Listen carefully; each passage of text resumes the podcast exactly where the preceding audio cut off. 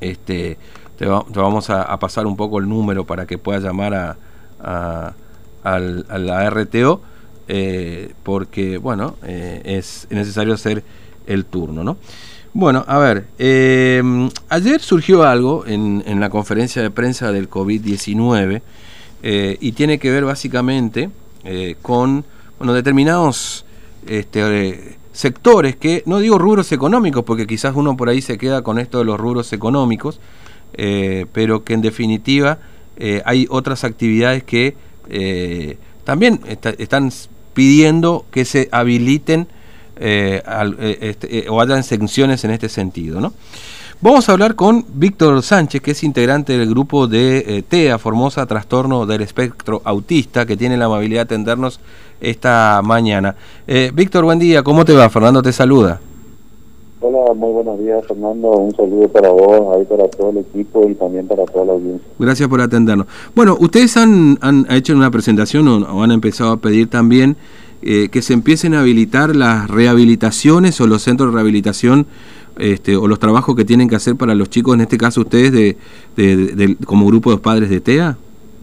Eh, eso sí, Fernando, eh, nosotros como grupo de padres, justamente en estos 54 días, creo que son de, que llevamos de aislamiento social, eh, justamente nuestras personas con autismo venían realizando normalmente sus distintas terapias en los mm. distintos centros que ellos concurren y bueno, eh, se han cerrado estos, estos centros a los cuales nuestros nuestros niños, nuestras personas, nuestros adolescentes con, con TEA se han quedado sin su terapia.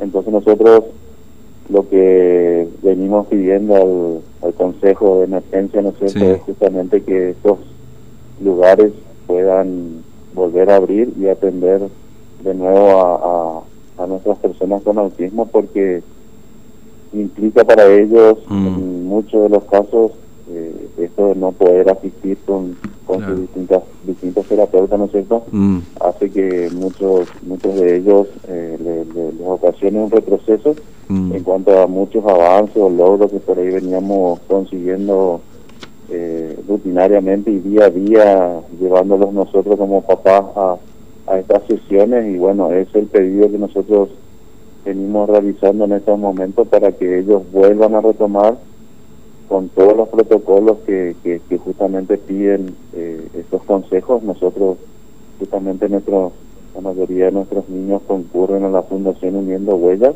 Sí. Y bueno, hemos mantenido ya una charla con la presidenta, que es la, la señora Irene Raffo, a la cual también nos ha dicho que ya se han acercado a la Fundación Personal del Ministerio de Desarrollo Humano, mm. a lo cual estamos a la espera de que se nos pueda otorgar que nuestras personas con autismo puedan concurrir de manera presencial mm. porque una de las maneras que por ahí no, no dan muchos resultados con nuestras personas con autismo es, es las sesiones a través de videoconferencias. Claro, claro, obviamente. Bien, eh, ellos, por ejemplo, tienen un déficit eh, en, en, lo que es la atención muchas veces, o sea, nos mm. cuesta mucho a nosotros los padres sentarlos o ponerle frente a un celular o una computadora o una pantalla y el terapeuta del otro lado tratando de eh, hacer su trabajo, ¿no es cierto? Entonces, eh, resulta más más fácil y más provechoso o más productivo, digamos, en este caso, es eh, la sesión presencial, el terapeuta mm. con, con nuestros niños.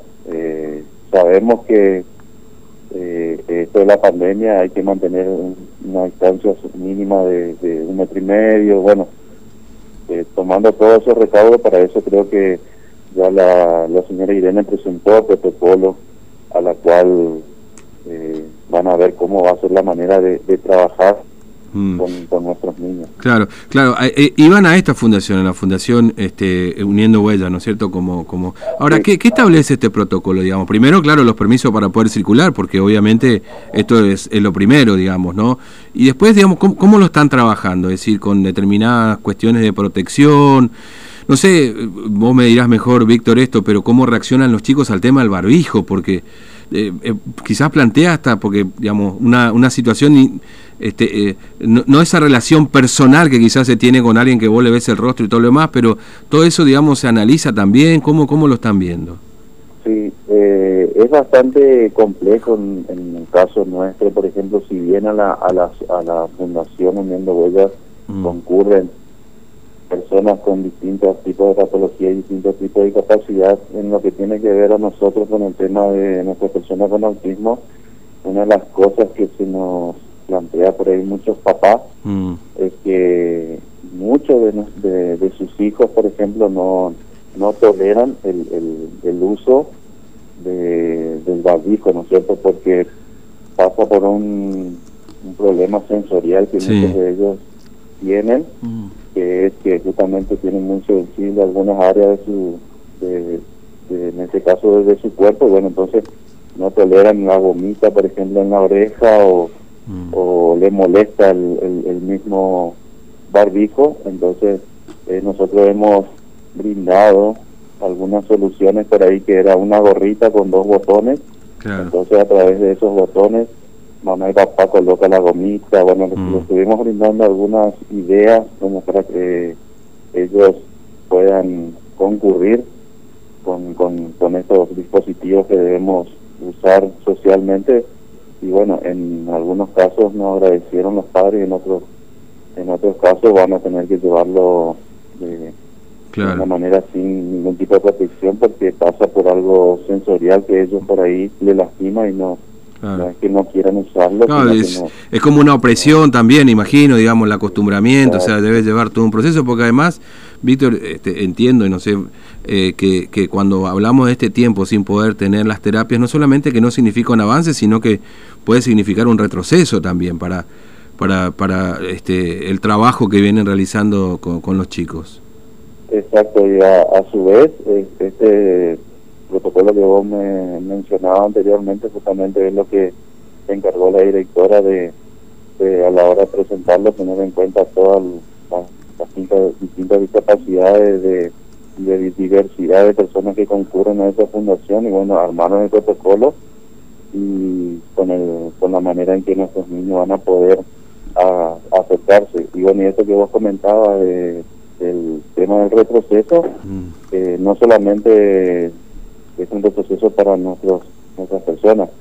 También para todos los profesionales que trabajan en, esa fundación también no sabían que iban a cobrar, que iba a pasar de, de, ellos su situación, porque las horas sociales muy hace muy poco también empezaron a atender, nosotros no podíamos llevar a, a, autorizar las sesiones, o sea, fue un combo bastante complejo a la cual ahora que se están otorgando distintos tipo de excepciones, ¿no es cierto? Mm. Y distintas aperturas a, a, muchas cosas que está pudiendo realizar la sociedad. Bueno, eso era uno de los pedidos nuestros también. Y si a través del medio de ustedes, ya que eh, nos, nos, abren los micrófonos, es justamente realizar este pedido de, de ver qué posibilidad hay de que puedan volver nuestros niños a, realizar sus distintas terapias de manera presencial en, los distintos centros a los cuales concurren. Claro, sin duda. Bueno, Víctor, este, eh, bueno, ayer un poco surgió esto en la conferencia de prensa, ¿no? Este, imagino que a partir de alguna pregunta que se ha hecho, pero, pero bueno, eh, eh, es bueno conversarlo.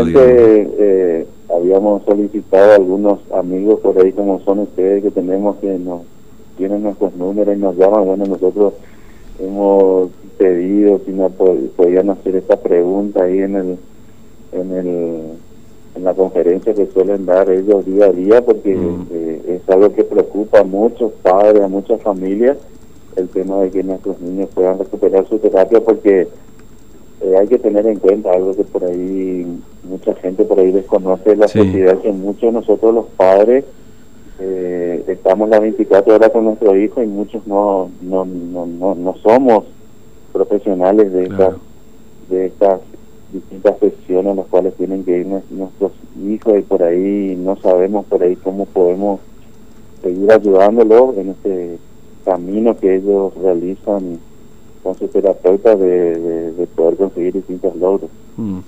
Bueno, Víctor, gracias por atendernos. Vamos a estar atentos a ver cómo sigue todo esto, porque este, como bien vos decís, hay, hay, por ahí uno se concentra en las cuestiones económicas, ¿viste? El comercio, esto, lo otro, que por supuesto son importantes también, pero bueno, pues hay una serie de cuestiones que, que, digamos, tienen que ver con lo social, con la salud y todo lo demás, que también están todas frenadas, digamos, ¿no? Entonces, eh, este viene viene bien la charla. Bueno, Víctor, te mando un abrazo, gracias por atendernos, muy amable, como siempre. ¿eh? Muchísimas gracias, Fernando, por la oportunidad que nos brinda y bueno, te vamos a tener al tanto en cuanto a, a ver si podemos lograr de que nuestras personas con autismo puedan volver a sus distintas terapias. Hasta luego, un abrazo, Víctor. Bueno, Víctor Sánchez, integrante del grupo Padre TEA, Trastorno del Espectro Autista, este, planteando, bueno, esta situación, ¿no? Que, imagino que muchos de ustedes cuando escuchaban recién hablar de las obras sociales y todo lo demás,